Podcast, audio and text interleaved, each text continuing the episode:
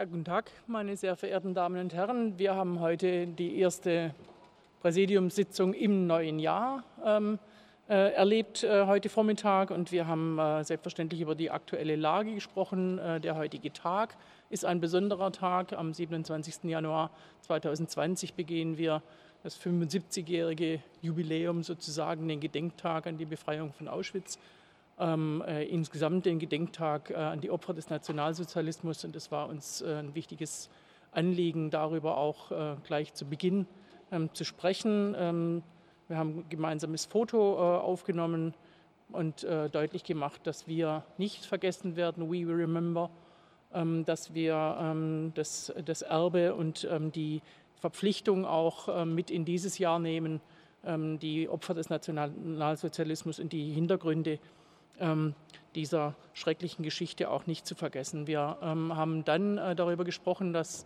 äh, einige Kollegen von uns äh, der verschiedenen Ebenen, verschiedensten Ebenen der Politik äh, in den letzten Tagen und Wochen äh, Angriffe auf ihre Büros erleben mussten, dass unser mein Kollege, Abgeordnetenkollege Karamba Diaby aus Halle eine Morddrohung erhalten hat, in der unverhohlen auf, den, auf die Ermordung des Regierungspräsidenten Lübcke verwiesen wurde. So wie Lübcke, so sei auch Karamba Diaby jetzt äh, mit, dem, mit dem Leben bedroht. Ähm, das sind Entwicklungen, die uns wirklich erschrecken machen und wir haben uns darauf vereinbart, gemeinsam äh, mit den anderen demokratisch orientierten Parteien, die im Bundestag vertreten sind, uns zusammenzusetzen und zu überlegen, wie wir an der Stelle ähm, mit Gesetzesinitiativen, aber natürlich auch mit gemeinsamen Initiativen in Bezug auf die politische Bildung und ähnliches mehr ähm, weiterkommen können, um eben den Respekt vor der Politik, ähm, vor den Menschen, die sich ehrenamtlich auch in der Politik engagieren, denn viele Bürgermeister sind ja auch betroffen.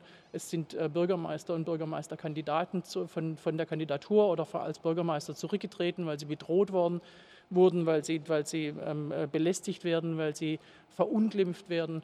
Ähm, das darf nicht sein. Ähm, ähnlich ähm, wissen Sie, dass Polizisten, dass Feuerwehrleute, dass äh, sogar Rettungskräfte mit, mit, mit Hass begegnet wird und mit, die angegriffen werden. Das ist eine Entwicklung, die uns wirklich Sorge macht, über die wir auch äh, gemeinsam überlegen müssen, wie kommen wir äh, an der Stelle weiter. Wir haben äh, dann, äh, weil das ansteht in zehn Tagen, ähm, die Jahresauftaktklausur unseres Parteivorstands ähm, äh, besprochen, haben ähm, vorgestellt, wie wir uns den Ablauf vorstellen, wen wir eingeladen haben, zu welchen Themen wir sprechen wollen und wie insgesamt auch der, der, das Jahresarbeitsprogramm der SPD dann gestaltet sein soll. Das waren unsere Themen heute Morgen ähm, äh, zu Beginn. Äh, und äh, dann äh, sind wir eingestiegen tatsächlich auch in die inhaltliche Debatte, nämlich die Debatte eines, einer Beschlussvorlage, die wir beiden erarbeitet hatten und die wir heute Morgen en Detail dann mit den ähm, restlichen Präsidiumsmitgliedern besprochen und dann auch beschlossen haben. Dazu Herr Walter Bojans. Ja, nicht ohne auch noch mal die Fassungslosigkeit darüber zum Ausdruck zu bringen, was Saskia Esken eben gesagt hat. Ich habe das auch schon an anderer Stelle gesagt, wenn wir wollen, dass Menschen sich noch engagieren und dass Menschen für dieses Gemeinwohl auch an Vorderer, in vorderer Reihe antreten und eintreten, äh, dann sind auch äh, alle Menschen im Land aufgerufen, äh, aufzustehen und Hass und Gewalt und dieser Art von Angriffen die Stirn zu bieten. Insofern fällt es ein bisschen schwer, dann überzugehen auf das, was wir an, an unmittelbaren Punkten diskutiert haben. Wir haben ein Papier diskutiert, dass wir, in dem wir aufgeschrieben haben, wie wir uns äh, die, nächsten, die nächste Zeit, die nächste Linie äh, für die Sozialdemokratie, für die Sozialdemokratische Partei vorstellen. Ähm, das ist sehr gut und sehr angenehm diskutiert worden und gemeinsam verabschiedet worden. Der Hauptpunkt ist, dass wir feststellen, dass Deutschland ein Land ist, das große Chancen hat, ähm, das eine Menge von Voraussetzungen hat, über die andere sich freuen würden, dass aber auf der anderen Seite deutlich wird, und da stehen wir nicht alleine, sondern da gibt es immer mehr wissenschaftliche Untersuchungen, die das belegen, dass die Ungleichheit, die wachsende Ungleichheit in diesem Land dazu beiträgt, ähm, dass wir auf der einen Seite Menschen in immer mehr Unsicherheit, was ihr eigenes persönliches Leben angeht, treiben lassen.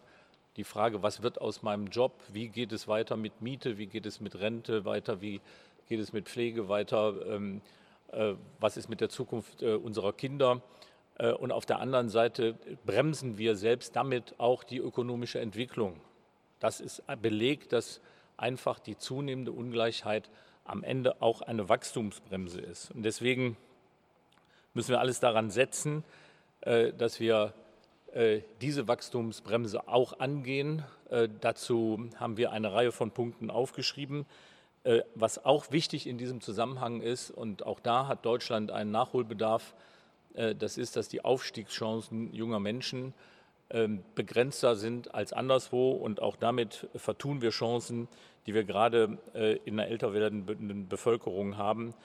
Äh, und ähm, insofern sind Verteilungsgerechtigkeit von Bildungschancen, von Einkommen, von sozialer Sicherheit und, ähm, der, äh, und Ungleichheit im Wandel und im Wandel auch Schutz- und Entwicklungschancen zu bieten, wichtige Punkte, die in den nächsten Jahren oder in diesen 20er Jahren eine Herausforderung dafür sind, dass Sozialdemokratie ähm, etwas helfen kann, etwas zu bewältigen und vor allen Dingen äh, viel aktueller ist, als manch einer glaubt. Wenn man immer hört, äh, das mit der Sozialdemokratie ist ja nicht mehr ganz so cool, wenn man sich anguckt, was sind eigentlich die eigentlichen Problemherde bei der Entwicklung in unserem Land und wo liegen die Lösungen, Lösungen, dann hat das sehr viel damit zu tun, dass wir sozialdemokratische Lösungsangebote brauchen und auch glaubwürdig überbringen müssen. Wir hatten einen Parteitag im Dezember, der hat nicht nur dazu geführt, dass wir beide jetzt heute vor Ihnen stehen, sondern ich glaube, wir dürfen sagen, dass er inhaltlich dichter war als viele Parteitage äh, in den vergangenen Jahren, dass wir eine ganze Reihe von Konzepten äh, in Form von Anträgen auf den Weg gebracht haben. Eins, ein, ein Antrag war der Leitantrag mit vier wichtigen Themen. Und jetzt geht es darum, sowohl diesen Leitantrag Zug um Zug umzusetzen und aus den anderen Anträgen auch Entwürfe zu formulieren, mit denen wir den Menschen im Land sagen können, äh, was wir uns vorstellen und wie wir glauben, ähm, die Unsicherheit, die herrscht, äh, wegnehmen zu können und die ökonomische und gesellschaftliche Entwicklung vorantreiben zu können. Ja, worauf es uns ankommt mit dieser Programmatik, die der Bundesparteitag angelegt hat und die wir weiterentwickeln werden, es ist ganz klar, wir wollen Lust auf Zukunft machen, wir wollen diese Zukunft aber auch gerecht verteilen. Ähm, das ist ähm, eine klar ursozialdemokratische Aufgabe und ähm, äh, Norbert Walter Bojans hat es gesagt, auch, auch in Davos wurde ja eine Studie vorgestellt, die, die sich mit der sozialen mit der sozialen Mobilität beschäftigt hat, mit der mangelnden sozialen Mobilität, nicht nur in Deutschland, sondern in vielen Ländern dieser Welt. Ähm, und ähm, die Maßnahmen, die dort äh, empfohlen worden sind, ähm, die lesen sich im Prinzip wie eine Anleitung zur Sozialdemokratie. Das freut uns, äh, denn äh, das Weltwirtschaftsforum war bisher nicht als Vorfeldorganisation der SPD bekannt. Und insofern Unterstützung zu bekommen, auch von wissenschaftlicher Seite, ist ja, ist ja ganz sinnvoll. Es wird Sie nicht überraschen, dass Arbeit weiterhin ein sehr, sehr wichtiges Thema ist für die für die SPD äh, Arbeit als Voraussetzung für Teilhabe, Selbstbestimmung und Anerkennung nicht nur Broterwerb, aber durchaus auch Broterwerb. Ähm, und es geht natürlich darum, dass wir weiterhin darum, dass wir Einkommen äh, und auch Vermögen äh, gerecht verteilen, dass vor allem Erwerbsarbeit, wenn sie in Vollzeit stattfindet, dazu geeignet ist, Menschen zu ernähren, nicht nur sie alleine, sondern auch ihre Familien. Dass es eben nicht sein darf, dass Menschen, die Vollzeit arbeiten, dann am Ende eines Arbeitstags ähm, aufs Amt gehen müssen, um sich äh, Unterstützung zu holen für sich und ihre Kinder. Das ist ähm, äh, unserer Auffassung nach äh, der eigentliche Missbrauch des Sozialstaats. Der findet aber nicht durch diejenigen statt, die dort Hilfe beantragen, sondern durch diejenigen, die Löhne bezahlen, die nicht zum Leben reichen.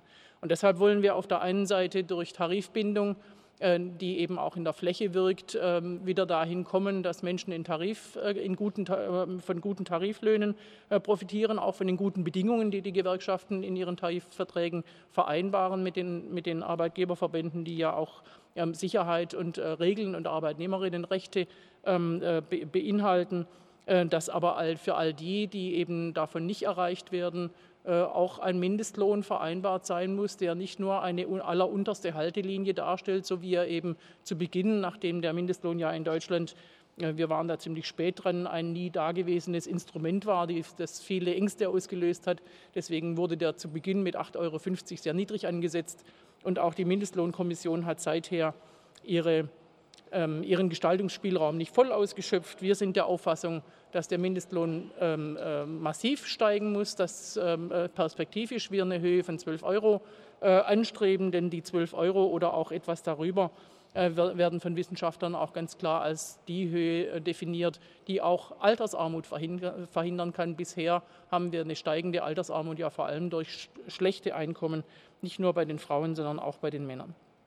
Deshalb äh, haben wir uns vorgenommen, sowohl ähm, jetzt in den Gesprächen mit der, mit der CDU, CSU in der Koalition als auch darüber hinaus, ähm, diese beiden wirklich wichtigen Säulen äh, der, der ähm, Gleichheit, der Überwindung der Ungleichheit bei den Einkommen und vor allem der Überwindung der Armut auch von Kindern eben äh, bei, bei den Erwerbseinkommen diese Veränderungen herbeizuführen, die Tarifbindung zu stärken ähm, über die äh, Allgemeinverbindlichkeit, die derzeit von vielen Arbeitgebern ähm, durch das Arbeitgeberveto eben verhindert wird ähm, und durch eine Anhebung des, äh, des Mindestlohns. Wir sind äh, im Übrigen auch der Auffassung, dass der Staat, und das tun viele Bundesländer bereits, dass aber auch der Bund mit einem Bundestariftreuegesetz dazu beitragen könnte, dass auch der Staat selbst als großer Auftraggeber und großer Einkäufer ähm, dazu beitragen kann, dass eben Tariflöhne bezahlt werden, dass ähm, alle Aufträge, die, die äh, der Staat vergibt, dass die darin gebunden sind, äh, dass äh, Tariflöhne bezahlt werden und auch Tarifbedingungen in der Arbeit herrschen. Wir haben uns dann ähm, zu beschäftigen, natürlich mit, dem, mit, dem, mit der Transformation, die auch auf dem Arbeitsmarkt ähm, äh, derzeit stattfindet. Weiterhin ist Weiterbildung ein, ein Thema, über das ähm, äh, sonntags gern geredet wird. Wir müssen aber dafür sorgen, dass es montags bis freitags auch zum Arbeitsalltag gehört, zum ganz normalen Arbeitsalltag, nicht erst, wenn das Kind im Brunnen ist und wenn die, wenn die Beschäftigungsfähigkeit sozusagen nicht mehr gegeben ist, sondern die Weiterbildung muss ein steter Prozess sein.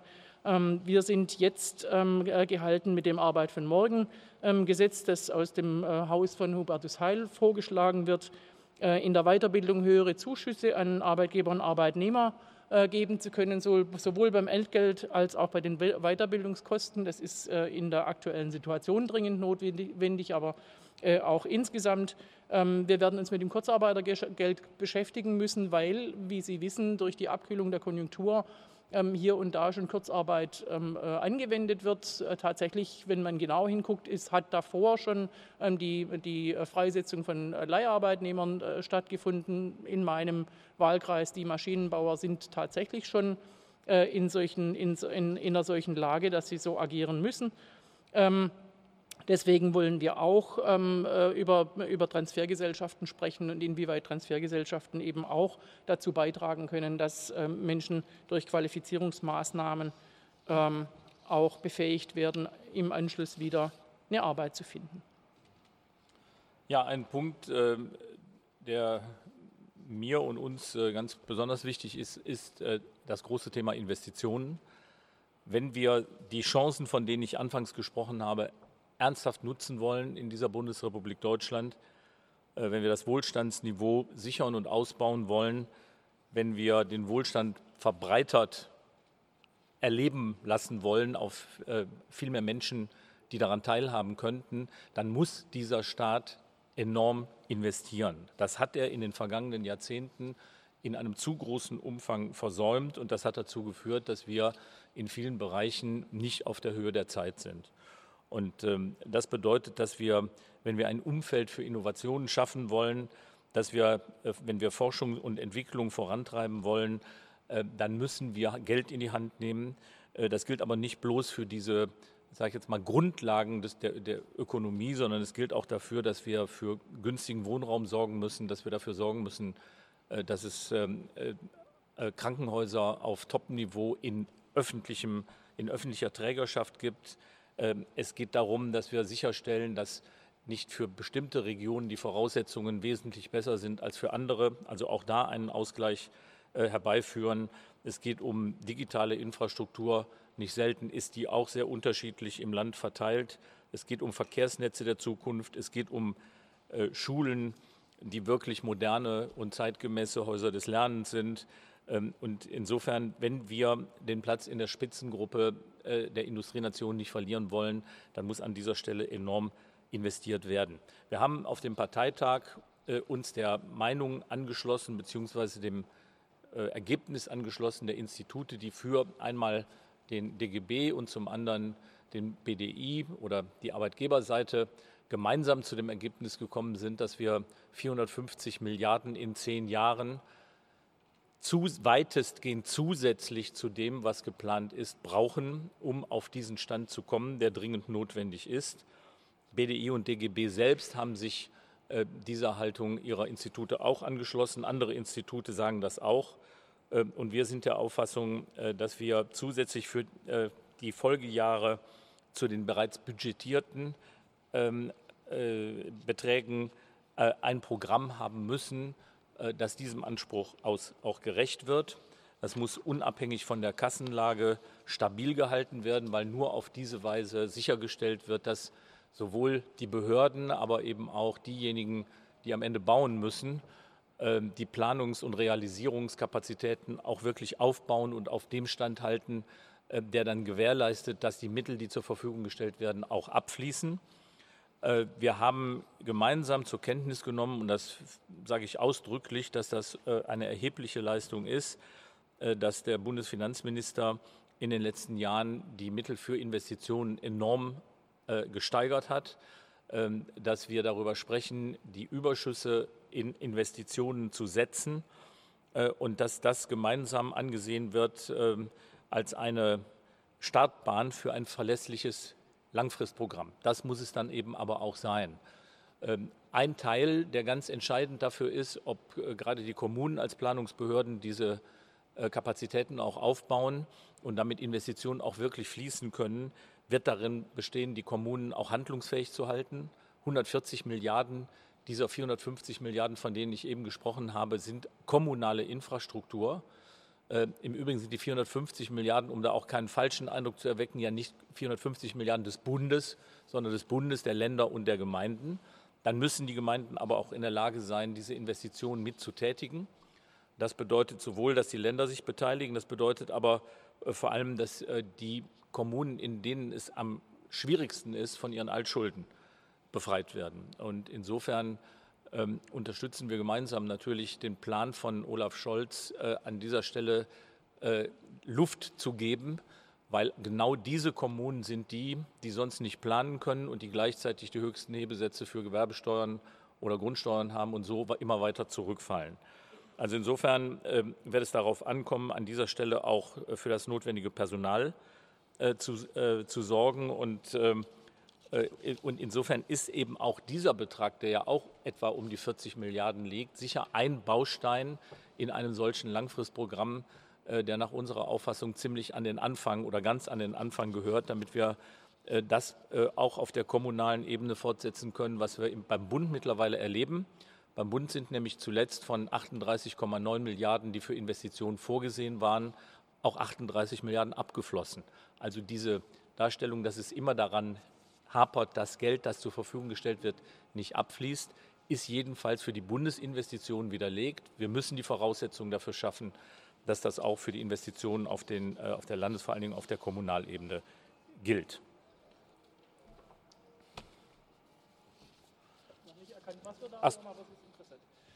So, also vielleicht, äh, vielleicht ja gut, ich habe ich hab ja noch einen, Tag, einen Teil nachzutragen. Das ist, dass wir uns natürlich auch äh, intensiv, und zwar im Zusammenhang mit den Punkten, die wir angesprochen haben, damit beschäftigen, äh, wie es denn mit der Ratspräsidentschaft Deutschlands aussieht und dass die SPD als Europapartei in diesem Punkt natürlich ähm, nicht auslassen darf, äh, ihre Ansprüche anzumelden und deutlich zu machen, äh, was zu tun ist. Das gilt für den Bereich der Mindestlöhne genauso, ähm, wie das für den Bereich äh, der Investitionen gilt. Deswegen ist für uns äh, wichtig, dass zu den Zielen einer erfolgreichen Ratspräsidentschaft gehört, dass wir den European Green Deal auf den Weg bringen, dass wir auch in Europa, weil da liegt der Schlüssel, für mehr Steuergerechtigkeit sorgen und Steuer, äh, für Vorstöße für Steuerehrlichkeit und EU-weit abgestimmte gerechte Unternehmensbesteuerung äh, auf den Weg bringen. Und äh, Europas Engagement bei der Bewältigung von internationalen Krisen und Konflikten wollen wir stärken. Ich glaube, das hat äh, Heiko Maas als Außenminister in der vorvergangenen Woche mit der Libyen-Konferenz auch schon ein Stück deutlich gemacht, dass da die SPD ähm, etwas anzubieten hat und dass Entspannungspolitik äh, das Richtige ist. Ich habe jetzt von Steuerehrlichkeit und Steuergerechtigkeit gesprochen, von einer abgestimmten äh, Unternehmensbesteuerung. Und in dem Zusammenhang äh, wiederhole ich auch noch mal, äh, was ich in der letzten Woche gesagt habe, dass wir als SPD auch Möglichkeiten sehen und dass das auch ein wichtiger An Angriffspunkt ist, in der Mitte der Einkommensbezieher, und zwar in der wirklichen Mitte, dafür zu sorgen, dass, es, dass Entlastungen möglich sind. Aber wenn man nicht Sozialstaat, Entlastungen und Investitionen gegeneinander ausspielen will, dann muss man auch in der Lage sein, über die rechtlichen und finanziellen Rahmenbedingungen darüber nachzudenken, wie denn ein solches langfrist 450 Milliarden Paket äh, auf den Weg gebracht werden kann. So viel Vielen zu Dank diesem Punkt. Die Parteivorsitzenden, jetzt Gelegenheit für Ihre Fragen. Bitte sehen Sie mir nach, dass ich Sie per Handzeichen auffordere. Bitte schön. Frau Esten ist ja der ist ja der Eindruck entstanden, dass Sie bei den Steuerentlastungen äh, eine andere Auffassung haben, als äh, äh, Herr Walter Beuerns gerade vorgetragen hat, weil Sie in einem Interview mit dem Bayerischen Rundfunk sagten, Steuerentlastungen hielten Sie für gefährlich. Ist es jetzt auch Ihre Meinung, die Herr Walter Beuerns vorgetragen hat? Das lässt sich relativ einfach erklären. Das war ja nicht sozusagen zu, zum selben Thema, äh, zu dem wir uns geäußert haben, sondern ich wurde gefragt dazu, ob die einmaligen, äh, die Überschüsse, die jetzt gerade im Haushalt entstanden sind, übrig geblieben sind 2019, die auf einmal äh, Effekten beruhen, ob die dazu geeignet seien, äh, um äh, Steuersenkungen zu finanzieren. Und das hielte ich deshalb für gefährlich, weil sie eben diese Überschüsse nur einmalig da sind, Steuersenkungen aber auf Dauer wirken. Das heißt also, dass die Einnahmen des Staates dann äh, damit äh, zurückgehen und uns in unserer Investitionsfähigkeit noch weiter beschneiden würden. Ähm, die, die Einkommenssteuervorschläge, die die SPD 2017 in ihrem Wahlprogramm ja schon gemacht hat, sie haben ja durchaus auch Gegenfinanzierung, nämlich bei einer höheren Besteuerung von sehr hohen Einkommen ähm, die müssen gegenfinanziert werden, und zwar innerhalb des Steuersystems, weil wir auf staatliche Einnahmen angesichts der dringend notwendigen Infrastrukturinvestitionen nicht verzichten können. Ähm, diese Investitionen in Infrastruktur sind ja ein wichtiger Beitrag auch zur, zur, zur, zur, Überwindung von Ungleichheit, nämlich von Lebensverhältnissen. Wir sprechen immer von, der, von, von gleichwertigen Lebensverhältnissen überall im Land und lassen tatsächlich Kommunen, die nicht äh, finanziell leistungsfähig sind, Kommunen, die äh, sehr ländlich strukturiert sind, die ähm, insgesamt Strukturschwäche aufweisen, ähm, äh, da im Regen stehen und wundern uns dann darüber, dass der soziale Zusammenhalt verloren geht. Investitionen sind ein Beitrag auch zur Gerechtigkeit. Der Kollege rechts, bitte. Jan Dörner, Stuttgarter Zeitung. Der erste vorweihnachtliche Koalitionsausschuss zum Kennenlernen ungefähr einen Monat her. Mhm. Jetzt treffen Sie sich in dieser Woche erneut. Was ist seitdem konkret passiert? Gab es äh, Gespräche zwischen den Koalitionspartnern über die Themen, die dann äh, in dieser Woche aufgerufen werden sollen? Und sind Sie sich da schon weitergekommen oder beginnt man quasi jetzt bei Null und äh, legt sich nochmal gegenseitig vor, was man sich jetzt vorstellt für die kommenden Monate? Wir, wir haben äh, bei diesem ersten Kennenlernen äh, uns nicht nur kennengelernt, viele kannten sich auch schon, sondern wir haben durchaus auch die Themen aufgerufen, die unser Leitantrag uns ja aufgibt. Ähm, da geht es tatsächlich um äh, die, die ähm, äh, Arbeit und ihre Entlohnung äh, und um Arbeitnehmerinnenrechte, mehr Ordnung auf dem Arbeitsmarkt. Da geht es um äh, stetige Investitionen, die wir jetzt vorgetragen haben. Da geht es aber auch um den Klimawandel, der nicht nur ambitioniert angegangen werden muss, sondern auch sozial gerecht. Und da geht es um, äh, um, die demokratische Gestaltung der Digitalisierung, ähm, die auch übrigens das ein Ergebnis äh, der Studie des, des World Economic Forums dazu geeignet ist, die Ungleichheit weiter zu vertiefen, wenn wir sie nicht gestalten. Das ist wie übrigens mit allen technologischen Entwicklungen, mit allen globalen Entwicklungen auch. Die Globalisierung kann auch Gerechtigkeit in die Welt bringen. Bisher äh, sehen wir eher das Gegenteil und müssen da gestaltend eingreifen. Und wir gehen mit diesen, wir haben diese Themen bereits vorgetragen beim ersten Treffen und wir werden jetzt mit zwei sehr konkreten äh, Themen aus diesem äh, äh Themenbereich in, die, in, den, in, in die, den, die Sitzung des Koalitionsausschusses gehen. Wir haben übrigens auch vereinbart, nicht nur die, diese beiden bereits fest terminierten äh, Sitzungen, sondern dass äh, die, de, der Koalitionsausschuss auch weiterhin, wie bisher übrigens nicht als Krisengremium, sondern als ganz normales Begleitgremium der Arbeit in der Koalition, etwa alle sechs Wochen tagen wird. Und deswegen werden wir die Themen eins nach dem anderen dort auch aufrufen. Ähm, dazwischen finden selbstverständlich Gespräche auf der Arbeitsebene statt. Das ist ganz normal und ganz normales Regierungshandeln auch. Eine Wortmeldung hier vorne von dem Kollegen. Fernsehen. Ähm, wie stehen Sie dazu, dass die Union überlegt, die Grundrente zu verschieben? Äh, nicht gut. Wir, stehen einfach dazu, dass wir ähm, verabredet haben, die, die Grundrente äh, umzusetzen. Die Grundrente muss kommen ähm, und sie muss auch kommen mit den äh, dazu vereinbarten Finanzierungsinstrumenten. Das heißt, wir reden auch über die Finanztransaktionssteuer. Ähm, äh, ich glaube nicht, dass der Koalitionspartner sich ernsthaft am Ende hinstellen will und Menschen, die 33 Jahre lang in ihrem Leben gearbeitet haben, zu einem Einkommen, das ihnen nicht ermöglicht, anschließend eine Rente äh, über der Grundsicherung zu haben, dass das am Ende an der CDU äh, und CSU kleben bleiben soll. Also man wird jetzt sehen müssen, inwiefern da auch Verhandlungspositionen aufgebaut werden. Aber für uns ist ganz klar, dass die Grundrente kommen muss. Hier vorne, der Kollege, bitteschön. Ja, äh, Stefan Reinecke von der Taz. Ich habe zwei Fragen. Direkt anschließend daran, Grundrente, Finanztransaktionssteuer. Es gibt ja durchaus skeptische ähm, Bemerkungen zu der Finanztransaktionssteuer, wie Olaf Scholz sie vorgeschlagen hat. Es gibt auch Probleme mit den europäischen Partnern, die dafür äh, angedacht sind. Wie stehen Sie zu dieser Kritik an dieser Finanztransaktionssteuer, die ja wesentliche Teile von dem ursprünglichen Konzept rauslässt? und wo ein Kritikpunkt lautet, dass eben doch eher Kleinaktionäre damit besteuert würden. Erste Frage. Die zweite, ähm, nee, erstmal die. Also erstmal ähm, sind wir uns gemeinsam zwischen den Vertretern in der Regierung als auch äh, in der Partei und Fraktion einig darüber, dass eine Finanztransaktionssteuer insgesamt am Ende mehr einbeziehen muss als das, was sie jetzt einbeziehen soll also natürlich auch Hochfrequenzhandel und äh, Derivate und andere Punkte. Aber dass wir diese, diesen Schritt nie erreichen würden, wenn wir nicht den ersten Fuß in die Tür bekämen, äh, um eine Transaktionssteuer in dieser Form, wie sie jetzt vorgesehen ist, ähm, äh, auf den Weg zu bringen. Wir sehen ja schon, welche Probleme diese Steuer in dieser Ausprägung bringt. Wir brauchen die verstärkte Zusammenarbeit auf der europäischen Ebene.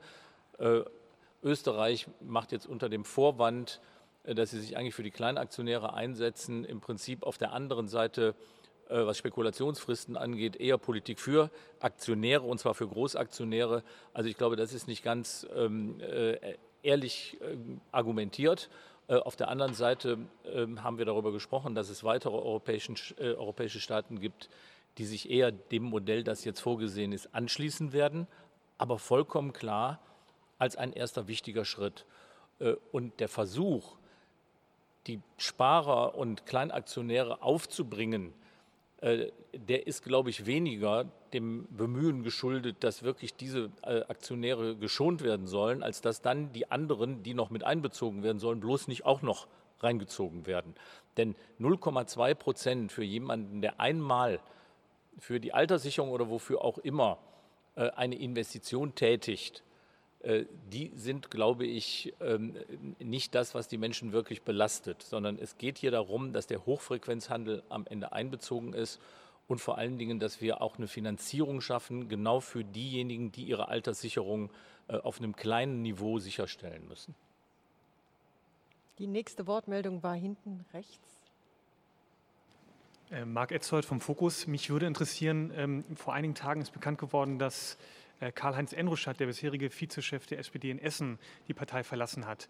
Ähm, er ist ja bislang aufgefallen durch integrationskritische Äußerungen, der gewarnt hat, dass das nicht so einfach funktionieren kann.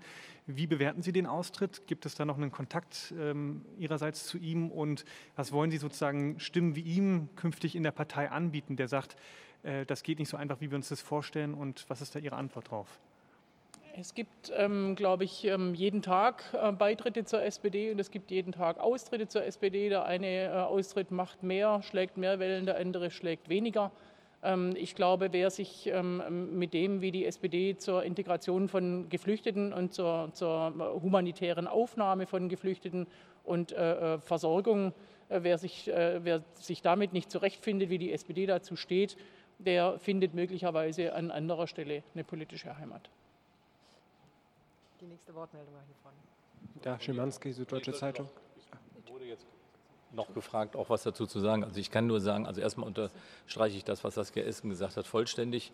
Auf der anderen Seite äh, weiß ich, dass ich ähm, schon ähm, in, den, in der ersten Phase äh, der Fluchtbewegungen äh, und der Einwanderung hier nach Deutschland gesagt habe, wir dürfen uns nicht vormachen, dass die, die kommen, alle zufällig genau auf das passen, was wir, also dass wir es rein ökonomisch sehen und dass sie auf den Facharbeitermangel passen, sondern dass wir hier eine hohe Integrationsaufgabe haben. Aber wir haben als allererstes mal eine hohe humanitäre Verpflichtung. Und die kann ein so reiches Land wie Deutschland in dem Umfang, wie sie uns jetzt sozusagen auferlegt ist, wenn man das mal mit anderen Staaten vergleicht, die, die, kann das, das kann dieses Land tragen, aber wir dürfen uns auch da nichts vormachen. Das ist nicht etwas, was man nebenbei macht, sondern das ist eine Angelegenheit, in die der Staat auch investieren muss. Und dann wird am Ende die große Chance, äh, dass damit auch junge Menschen äh, auch in der ökonomischen, aus der ökonomischen Sicht Plätze füllen können, äh, die, an denen wir einen Mangel haben, die wird dann auch Wahrheit oder Wirklichkeit werden können. Nur das ist nicht eine Geschichte, die einfach ist. Also insofern, wenn jemand die Partei verlässt, weil er meint, ähm, er hätte jetzt Vorsitzende, die das für eine einfache Geschichte halten, dann sollte er sich das nochmal überlegen. Wenn er aber einfach grundsätzlich dagegen ist, dann hat er vielleicht auch ein Problem mit Grundwerten der Sozialdemokratie. Das muss jeder für sich selbst entscheiden. Jetzt der Kollege von der Süddeutschen, bitte. Ich würde mal nachfragen, Sie sagten, für den Koalitionsausschuss hätten Sie zwei konkrete Punkte. Würden Sie die bitte noch mal kurz benennen, welche Sie verhandeln wollen? Ich glaube, übermorgen ist, denke ich, das Treffen. Das Zweite ist, Sie hatten auch schon skizziert, äh, EU-Ratspräsidentschaft, welche Themen Ihnen wichtig sind. Ähm, vielleicht können Sie noch mal äh, klarer Stellung beziehen. Das Thema GroKo, möglicher GroKo-Ausstieg, hat sich für Sie beide erledigt, offenbar, oder? Nö, wir haben, äh, also erstmal, was die beiden Themen angeht, äh, das haben wir eben ja auch in den Mittelpunkt hier unserer Eingangsausführungen gestellt. Das sind diese beiden Bereiche gute Arbeit, ähm, insbesondere das Thema Mindestlohn, Tarifbindung, das ist der eine Komplex. Der andere Komplex äh, ist, das, ist der der Investitionen, die ich ja äh, ausführlich beschrieben habe, während die zwei anderen Themen, nämlich äh, das Thema Weiterentwicklung der Klimaschutzpolitik und die demokratische Digitalisierung, die Themen sind, ähm, die von den Vieren dann in den Märzausschuss kommen sollen.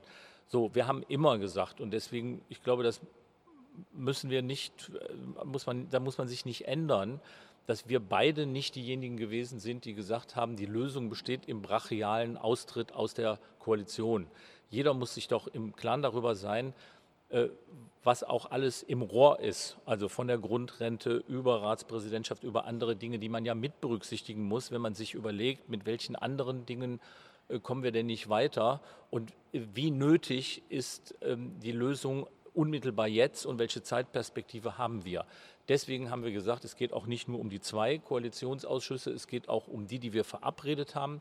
Es gibt dazwischen äh, Sitzungen des Parteivorstandes. Der Parteivorstand soll auch laut Leitantrag äh, entscheiden und nicht in einem Showdown-Thema und Showdown-Termin, sondern darüber, wie ist es um das Fortkommen mit dieser Koalition bestellt. Äh, und daran gemessen äh, müssen wir entscheiden, wie gut es ist, in dieser Konstellation die nächsten Schritte voranzugehen. Im Übrigen glaube ich, und die Signale sieht man ja in verschiedenen Bereichen, wenn man sich etwa den äh, Vorstandsbeschluss der CDU anguckt äh, zum Mindestlohn oder aber auch Äußerungen zum Thema äh, Steuererleichterungen für die Mitte oder kommunale Altschulden, dass es ein paar Punkte gibt, in denen es durchaus Aussicht gibt, zu einem Ergebnis zu kommen. Aber das muss man eben ausloten. Dafür sind die Ausschüsse da. Der Kollege hier vorne in der zweiten Reihe. Holger Hansen, Reuters. Auch nochmal zwei Fragen jeweils an Frau Esken. Ich würde ganz gerne mal verstehen, konkret, was Sie vorschlagen, fordern werden am Mittwochabend im Koalitionsausschuss zur Stärkung der Tarifbindung und auch wie Sie zu einem perspektivisch äh, Mindestlohn von 12 Euro kommen wollen. Die Perspektive sind ja der Formelkompromiss auch vom Parteitag, auch schon längere Formulierung. Wann sollen die 12 Euro erreicht werden und wie kommen Sie da konkret hin? Und auch ganz konkret, was heißt es, wie wollen Sie die Allgemeinverbindlichkeitserklärung erleichtern durch den Minister? Und haben Sie da einfach einen Vorschlag und erwarten Sie, wie wollen Sie dafür die Zustimmung äh, erreichen der Union? Und Herrn Walter Borjans bitte nochmal, Sie haben gesprochen von dem Investitionsprogramm als einer Startbahn für ein Langzeitprogramm. Können Sie da auch mal eine zeitliche Perspektive entwickeln oder ist es da eher wie mit der Fertigstellung des Berliner Flughafens, dass sich das zieht? Wann kommt da ein konkreter Vorschlag, wie sich dieses Programm über die nächsten Jahre staffeln soll und wie soll es finanziert werden? Politik ist ehrlich gesagt immer wie der Berliner Flughafen. Ähm, die schreitet nämlich jeden Tag ein Stück voran und deswegen ähm, kann man äh, von einem Fertigstellungsdatum in der Politik ganz bestimmt nicht sprechen. Ähm, äh, natürlich haben wir einen Plan, womit, mit welchen Themen nicht nur, sondern auch mit welchen konkreten Vorschlägen und mit welcher Abfolge wir ähm, in, die, ähm, in die Koalitionsausschussberatungen gehen werden. Ähm, ich bitte aber um Ihr Verständnis, dass wir die nicht äh, Ihnen und heute darlegen. Das hat ähm, äh, schon allein Respektgründe vor dem Koalitionspartner. Ähm, das werden wir untereinander besprechen. Wir werden auch untereinander besprechen, inwieweit wir dann am Ende dieser Koalitionsausschusssitzung oder möglicherweise auch erst der nächsten äh, vor die Presse treten, weil wir nämlich ähm, äh, erstmal auch untereinander zu Ergebnissen kommen müssen. Ich bin ziemlich zuversichtlich, dass wir Ergebnisse haben werden. Ähm, die äh, Themen, die wir gewählt haben, haben wir nicht nur ähm, äh, mit dem Blick auf die dringenden Notwendigkeiten ähm, der Entwicklung in diesem Land gewählt, sondern natürlich auch mit Blick darauf, ob, ob auch Anlässe und Hebel vorhanden sind, auch im Lauf der nächsten Wochen und Monate. Äh, an die man anknüpfen kann. Sie wissen beispielsweise beim Mindestlohn, äh, dass äh, nicht nur eine, eine ähm, Weiterentwicklung des Mindestlohns durch die Mindestlohnkommission etwa im Mai oder Juni zu erwarten ist, also eine neue Entscheidung, wie soll der Mindestlohn zum 01.01.2021, in welcher Höhe soll der angesetzt sein, sondern dass auch das Mindestlohngesetz im Herbst, also nach der Sommerpause, ähm, äh, evaluiert werden soll, beziehungsweise die Studie ist natürlich wissenschaftlich begleitet jetzt schon am Laufen. Dort sollen dann die Ergebnisse festgestellt werden, vorgestellt werden und äh, das sind beides auch ähm, zeitliche Orte, an denen, an denen Bewegung möglicher ist zum, zum, zum Mindestlohn und die wollen wir nutzen. Und so ähnlich verhält es sich auch mit den, mit den anderen Themen jetzt im Zusammenhang mit der Arbeit. Wie gesagt, das gute Arbeit ja, das Arbeit von Morgen Gesetz, äh, so heißt es, ähm, ist ja bereits ähm, äh, von, von Hubertus Heil im, ins Gespräch gebracht worden. Der Autogipfel hat im Hören Sagen nach, ähm, das haben wir auch, haben Sie ja auch so berichtet, äh, dort das eine oder andere ähm, Gespräch möglich gemacht, ähm, eben weil auch die konjunkturelle Entwicklung so ist, wie wir es ja auch vorgetragen haben, als wir gefragt wurden, wie wir darauf kommen, dass jetzt im, mitten in der Koalitions, äh, mitten in der Legislatur ähm, äh, neue Themen verhandelt werden müssten, haben wir auf den Koalitionsvertrag verwiesen, der ja klipp und klar sagt, wenn sich die Situation im Land verändert hat, dann muss man möglicherweise auch über neue Herausforderungen sprechen. Und die Konjunktur ist eine solche veränderte Lage, mit der wir auch umzugehen haben. Was die Investitionen angeht, kann ich sagen, äh, ja, es geht, da, es geht erstens um, ja, gerade um die Langfristigkeit, nicht beim Anfangen, sondern das Anfangen soll so schnell wie möglich passieren und zwar jetzt. Äh, und es soll aber ganz klar ja eine stabile, verlässliche, hohe Investitionsrate für die nächsten zehn Jahre sein. Und ich glaube, egal ähm, wer jetzt hier sitzt, äh, wird uns doch abnehmen, dass wir davon ausgehen, dass das nicht eine, ein Programm für eine große Koalition ist, sondern dass es um die Frage geht, ähm, was muss an den Anfang gestellt werden dieses Programms. Um das geht es jetzt in Gesprächen mit diesem Koalitionspartner. Ähm, ich habe eben schon angesprochen, es ist zum einen ja schon ein deutliches Stück draufgesattelt worden. Es geht aber auch um Fragen wie die Entschuldung der Kommunen.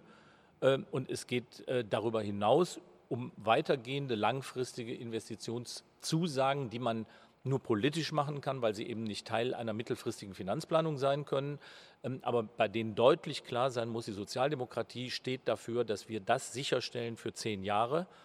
Äh, und das ist aber keine Frage mehr eines Koalitionsausschusses. Schön wäre, äh, wenn man möglichst viele demokratische Parteien im Bundestag dazu bewegen könnte, diese Zusage zu machen, damit Menschen, Kommunen, Unternehmen sich darauf verlassen können und ihre Kapazitäten aufbauen können. Okay. Das, ja. das habe ich jetzt nicht verstanden. Sie wollen das Investitionsprogramm im Koalitionsausschuss, sagen ja. Sie, es ist kein Thema für die Große Koalition doch, oder doch. was wollen Sie Nein, ich habe gerade gesagt, es gibt Schritte, die mit Sicherheit hinter der Phase einer großen Koalition liegen. Ja, ich habe gesagt, dass wir davon ausgehen, erstens, was, was satteln wir drauf auf das, was ohnehin schon zusätzlich drin ist. Also wie, wie gehen wir ähm, etwa mit den Überschüssen um. Der zweite Punkt ist, was machen wir mit der Entschuldung der Kommunen, weil diese 40 Milliarden, die stehen dringend an, am Anfang eines solchen, äh, eines solchen Programms, weil sonst können die Kommunen weder die, Plan die Planungskapazitäten aufbauen noch Investitionen anstoßen. Also es gibt schon klare Aussagen, die jetzt in diese Zeit gehören ähm, des nächsten Jahres, des laufenden und des nächsten Jahres. Äh, aber es muss verbunden sein damit und das ist erstmal das ist erstmal unser Job zu sagen, dass das der Anfang, deswegen haben wir geschrieben, die Startplan ist für ein Programm, auf das sich alle Akteure verlassen können, weil nur so das aufgelöst werden kann, worunter diese Republik leidet, nämlich mangelnde Investitionen in ihre Infrastruktur, in die Bildung äh, und gleichzeitig eben auch noch äh, mangelnder Mittelabfluss dann, äh, wenn das Geld sogar da ist. Die nächste Frage kommt aus der dritten Reihe. Ja, Klaus Wieschemeyer, Schwäbische Zeitung. Ich habe zwei ganz kurze Fragen. Die erste wäre, wenn Sie sicher sind, dass die Grundrente kommt, können Sie auch sagen, wann die Grundrente kommt? Und die zweite Frage wäre, wenn Sie das Investitionsprogramm starten, mit äh, einer Entlastung verschuldeter Kommunen und unter der Maßgabe, äh, dass es gleichwertige Lebensverhältnisse in ganz Deutschland geben soll, heißt das, dass sich die reichen Länder und Kommunen keine Hoffnung brauch, äh, machen brauchen auf irgendwelche Investitionsmittel, sondern dass alles in strukturschwache Regionen geht? Die Grundrente, wenn ich vielleicht äh, damit anfangen darf, die Grundrente muss zum 1. Januar 2021 kommen. Das ist vereinbart und das wird sie auch. Unser äh, Arbeitsminister Hubertus Heil hat alles dazu beigetragen, wird auch weiterhin alles dazu beitragen, falls es Dinge gibt, die da noch ausgeräumt werden müssen, ähm, dass das so möglich wird. Äh, wir haben vom Koalitionspartner schon im vergangenen Jahr, schon im November, die Zusage, dass wir das jetzt auch voranbringen und wir erwarten, dass das jetzt auch möglich gemacht wird. Und was die äh, Ungleichbehandlung oder Gleichbehandlung äh, von Regionen in Deutschland angeht, äh, äh, da haben Sie mit mir hier jemanden stehen, der sich in bestimmten Kommunen der Bundesrepublik Deutschland, die finanziell in einer äußerst angespannten Lage sind, sehr gut auskennt. Und ich kann Ihnen sagen, wir können da mal gemeinsam hinfahren. Da stehen keine Schlösser und da stehen auch keine unglaublich luxuriösen Schwimmbäder, die Sie sich gebaut haben und die Sie in die Situation gebracht haben, sondern diese Kommunen sind in die Situation gekommen, weil der Strukturwandel, selbst da, wo er wirtschaftlich gut gelungen ist, dass neue Unternehmen angesiedelt worden ist, äh, äh, angesiedelt worden sind, äh, aber dazu geführt hat, dass Menschen nicht mitgekommen sind äh, und Menschen aus der alten Branche nicht in die neuen Branchen, die angesiedelt worden sind, hinübergewachsen sind. Und das bedeutet, sie haben in diesen Kommunen enorm viel mehr Anteil an Menschen, die auf im Bund verabschiedete, zu Recht richtig verabschiedete soziale Sicherungsmaßnahmen angewiesen sind, die aber der, der, die, die Kasse der Kommunen belasten. Und die Folge ist, dass die einen erheblichen Anteil von Ausgaben haben aufgrund von Bundesgesetzen, die sie nur noch stemmen können, indem sie Kassenkredite aufnehmen. Sie haben für Investitionen kein Geld und sie sind gezwungen, selbst wenn sie mal einen Überschuss haben, mit diesem Überschuss die Kassenkredite abzubauen und nicht was Neues zu investieren. Die Folge ist, das müssen sie dann auch noch. Sie müssen alles ausschöpfen, was an Hebesätzen in Grundsteuer, in Gewerbesteuer möglich ist. Und da kann sich jeder an, braucht man keine fünf Finger für ausrechnen, welche Chancen die in der weiteren Entwicklung haben. Und deswegen sind Olaf Scholz und ich da äh, absolut einer Auffassung und einer Meinung, dass wir sagen, ja, das Ganze ist ein großer, auch regionaler Solidaritätsakt. Also wenn übergreifend. Deswegen ist das auch so etwas Wichtiges für, den, für die Zusammenarbeit von CDU, CSU äh, und SPD. Nur wenn man alleine mal das Land Nordrhein-Westfalen, aber auch andere Länder äh, sich anguckt, in denen ähnliche Probleme herrschen. Tatsächlich, wenn ich das anfügen darf, als eine Vertreterin einer eher ländlichen Region erstens und zweitens in einem sehr reichen Bundesland kann ich Ihnen sagen, dass es auch dort Kommunen gibt, die mangels Gewerbesteuereinnahmen beispielsweise und wegen zurückgehender Kurtaxeneinnahmen vielleicht ähm, tatsächlich in finanziellen Schwierigkeiten sind und die genau diese Situation auch haben, dass sie eben von, eben ihre Kassenkredite bedienen müssen und am Ende äh, Investitionen langfristig gar nicht mehr planen können, auch den Erhalt ihrer Infrastruktur äh, nicht mehr bewerkstelligen und äh, damit äh, in, in, in den Nachteil kommen. Äh, zum einen und zum anderen will ich anfügen, dass es natürlich auch um Investitionen in, die, in, die, in eine zukunftsfähige Infrastruktur geht, dass es nämlich um digitale Netze geht, dass es um Stromnetze geht, die wir brauchen, um eine dezentrale Energieversorgung mit erneuerbaren Energien zu ermöglichen, die wir ja dringend brauchen, dass wir eine Verkehrswende brauchen, dass wir Unterstützung, Ausbau beim ÖPNV brauchen, wesentlich mehr, als es bisher ähm, geplant ist, damit wir die, die Veränderungen, die in diesem Land notwendig sind, die anstehen, damit wir die auch bewältigen können. Ich habe jetzt noch drei Fragen gesehen. Die drittletzte hier vorne links. Henning hatte vom ARD Hauptstadtstudio. Ich wollte Sie fragen, was Sie von dem äh, Wechsel Ihres ehemaligen Parteivorsitzenden Sigmar Gabriel zur Deutschen Bank halten. Dazu habe ich mich schon geäußert und habe gesagt, das ist erstens eine persönliche Entscheidung von Sigmar Gabriel. Aber ich weiß aus eigener Erfahrung auch, dass es manchem Aufsichtsrat gut tut, wenn ein Sozialdemokrat oder eine Sozialdemokratin drin sitzt, äh, weil äh, man auch Anstöße geben kann im Aufsichtsrat eines Unternehmens, sich an eine Gemeinwohlorientierung zu halten und äh, im Sinne des Unternehmens zu, zu wirtschaften und trotzdem das Unternehmen als Teil einer Gesamtheit zu sehen. Ähm, ich habe das selbst durch Aufsichtsratsmandate äh, festgestellt, da ist auch die Frage gestellt worden, warum muss er denn da drin sitzen? Das war meistens äh, schon von Amts wegen so. Ähm, aber ich weiß auch, dass ich oft Fragen stellen konnte, die andere nicht gestellt haben.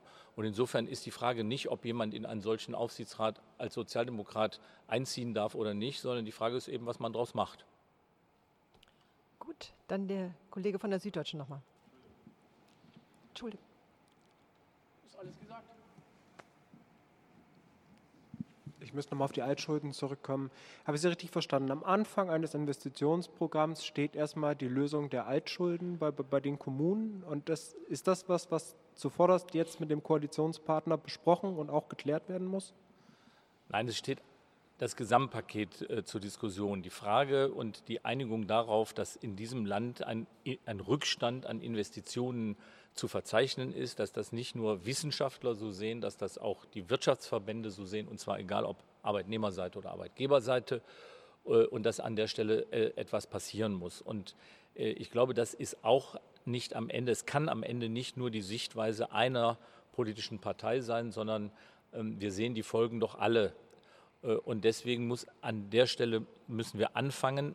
Und die Frage ist, in welchen Punkten kommen wir jetzt gemeinsam schnell weiter? Und ein Teil davon ist sicher, äh, die Kommunen in die Lage zu versetzen, diese Investitionen zu tätigen. Denn nochmal, die 450 Milliarden, die die Wirtschaftsinstitute da äh, errechnet haben als äh, Jahres Investitionsbedarf, Mindestinvestitionsbedarf, äh, ich habe darüber mit äh, übrigens beiden Institutsleitern reden können. Ähm, die sagen, äh, das ist die Untergrenze. Und da sind 140 Milliarden kommunale Infrastruktur. Und selbst in anderen Bereichen, die dann noch genannt werden, frühkindliche Bildung, Wohnen, ähm, Verkehrsnetze, auch da ÖPNV sind nochmal kommunale Ausgaben drin. Also insofern kann man davon ausgehen, dass ein erheblicher Teil dieses notwendigen Paketes nur zu lösen und nur umzusetzen ist, wenn die Kommunen handlungsfähig sind. Und zwar genau die Kommunen, von denen wir eben gesprochen haben. Alle Kommunen, aber wenn, wenn die rausfallen, das sind große zu einem großen Teil, dann wird uns da enorm was fehlen. Und das würde auch der gesamten wirtschaftlichen Entwicklung in Deutschland und der gesellschaftlichen Entwicklung, äh, gesellschaftlichen Entwicklung äh, schaden, nicht äh, nur in diesen Regionen, um die es da geht insgesamt betrachtet nicht so, dass die Sachen immer so eindimensional sind. Eigentlich müssten Sie auch fragen, Herr Schimanski, was für einen Sinn das denn macht, einmalig die Altschulden äh, der Kommunen zu übernehmen durch den Bund, wenn diese doch strukturell bedingt sind. Denn dann bauen sich die Altschulden demnächst ja neu wieder auf. Und das bedeutet auch, dass wir natürlich über die Finanzierung äh, des äh, Sozialstaats nachdenken müssen und darüber, ob ähm, sozial strukturell benachteiligte Kommunen, ob die da auch besondere Unterstützung brauchen, denn sonst laufen die in dasselbe Problem ganz schnell wieder rein. Eine Anschlussfrage, wenn Sie erlauben, dass wir die. Also kann ich das, verstehe ich das dann so richtig, dass Sie sagen, Sie wollen die, die Altschulden äh, vereinbaren mit dem Koalitionspartner und dann so eine Art Letter of Intent haben, wo feststeht, wir haben einen großen Sanierungsrückstau und brauchen 450 Milliarden in den nächsten zehn Jahren? Wenn wir jetzt da ein bisschen tiefer reinsteigen, ähm, mache ich das gerne. Bei der Übernahme der Altschulden durch den Bund geht es ja nicht um zusätzliche Schulden, sondern da geht es darum, den Kommunen die Schulden abzunehmen und sie beim Bund draufzusatteln, was das gesamtwirtschaftliche Schuldenniveau nicht erhöht. Also es geht nur darum, wem gehören die Schulden am Ende äh, und wer muss sie bedienen und die kann im Zweifel äh, der Bund unter Beteiligung der Länder, das ist ja äh, der Plan, besser abwickeln, auch was die Konditionen angeht, als die Kommunen das könnten und damit die Kommunen handlungsfähig machen. Also insofern ist das ein ganz wichtiges Paket, das aber gar nicht unmittelbar, ähm, sag mal, direkt haushaltswirksam wäre, ähm, dass man nicht auch über das Thema äh, Investitionen, gegebenenfalls auch in Form eines Fonds oder anderer Möglichkeiten nachdenken könnte, in die eingezahlt werden kann und aus dem diese Investitionen fließen können. Also insofern stehen die nebeneinander. Zeitlich würde ich schon sagen, ohne eine Klärung, eine Lösung der Schuldenfrage der Kommunen macht das wenig Sinn, weil dann kommen wir an den Punkt, wo es nicht abfließt. So, last but not least, bitteschön. Eine Frage an den männlichen Parteichef. Äh, die stellvertretende äh, Parteichefin Clara Geiwitz äh, hat eine 100 Tage Schonfrist für die SPD-Parteiführung von den Medien gefordert und sie hat gesagt, Saskia Esken werde härter und hämischer von den Medien kritisiert, weil sie eine Frau sei. Zwei Fragen. Brauchen Sie eine 100 Tage Schonfrist? Und zweitens wird Saskia Esken härter und hämischer als sie kritisiert, weil sie eine Frau ist. Warum sollte also auch ich darauf antworten, Herr Monat? Ich finde erstens, ich finde erstens ähm, wir hatten sie sicher nicht. Äh, wünschenswert wäre manchmal, äh, wenn man äh, berücksichtigen würde, dass äh, nicht nur die Partei und nicht nur die ganze Themenvielfalt, mit der wir im Moment konfrontiert sind, äh, eine Menge Aufgaben mit sich bringt, sondern dass es auch in diesem Haus Neuerungen gab also insofern äh, könnte man sich das wünschen. Ich habe festgestellt, das gilt für uns beide. Es gilt auch für Sie persönlich, was so die Frage angeht, ob, wir, ob Sie uns 100 Tage zubilligen oder nicht. Dass ich sagen würde, scheint so nicht der Fall zu sein. Können wir aber mal drüber reden. Und ansonsten finde ich, ähm, das kann wirklich Saskia Esken besser beurteilen als ich, ob sie äh, deswegen äh, angegiftet wird, weil sie Frau ist. Ich glaube schon manchmal, dass man zumindest den Versuch unternimmt, äh, ein Stückchen diese, diese Unterscheidung zu machen. Aber da sind, da sind Saskia und Clara die kompetenteren Partnerinnen im Präsidium und im Vorstand. Auch das stelle ich jetzt in Frage, aber gut. Ähm, tatsächlich ähm, nehme ich schon wahr, das nehme ich aber nicht nur in Bezug auf mich wahr, sondern das habe ich auch in Bezug auf Andrea Nahles wahrgenommen und auf viele andere Frauen ähm, in, dieser Welt, die äh, den, den, Kopf rausstrecken und äh, mutig genug sind, so eine Position einzunehmen, dass wir auf eine andere Art und Weise kritisiert werden als die Männer, auch ähm, in Bezug auf andere Themen. Man beschäftigt sich mit unseren Frisuren, unseren Kleidungen und ähm, in der Spitze vielleicht auch mal, wenn einer kommentiert bei Twitter unter einem Video, wo ich mich mit der AfD kritisch auseinandersetze mit meiner Körbchengröße. Ich finde, das sind nicht Themen, mit denen man unbedingt ähm, jetzt die politische Debatte ähm, äh, begleiten muss. Ähm, heute Morgen habe ich äh, von einem äh, Kommentator bei Twitter ähm, gewünscht bekommen, ähm, dass ich demnächst dem Lynchmord anheimfalle. Das ist jetzt, glaube ich, wahrscheinlich nicht auf die Frau bezogen. das kann man nicht immer so genau auseinanderhalten.